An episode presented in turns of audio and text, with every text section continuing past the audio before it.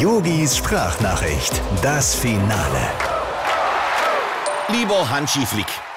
Ja, das war ja vielleicht gestern mal ein Gurkenkick. Ja. 9 zu 0 gegen Liechtenstein. Tch, nicht einmal zweistellig. Und die waren 80 Minuten in der Unterzahl.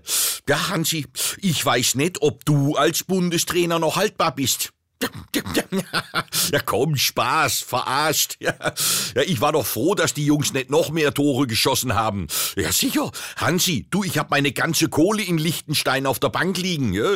Und du weißt, das sind alles Freizeitkicker. Die haben alle einen normalen Job. Und das will ich nicht, dass deren Torwart gleichzeitig mein Anlageberater ist.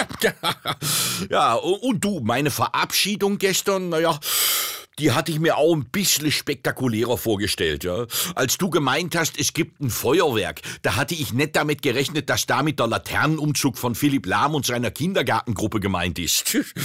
Ja, und dann diese Urkunde, die ihr mir überreicht habt. Was steht da drauf? Jahrhunderttrainer. Toll. Man darf nur nicht genauer hingucken. Dann sieht man nämlich, dass da ganz schön mit Edding rumgekritzelt wurde. Ja, ja, das ist eigentlich eine Urkunde von Martin Rütter und heißt Hundetrainer. Schönen Dank auch. Lieben Gruß, dein Yogi. Ach, ähm, Hansi, eins noch. Wann immer du mal einen Rat brauchst, ruf einfach an. Aber bitte nicht mich. Yogis Sprachnachricht, das Finale.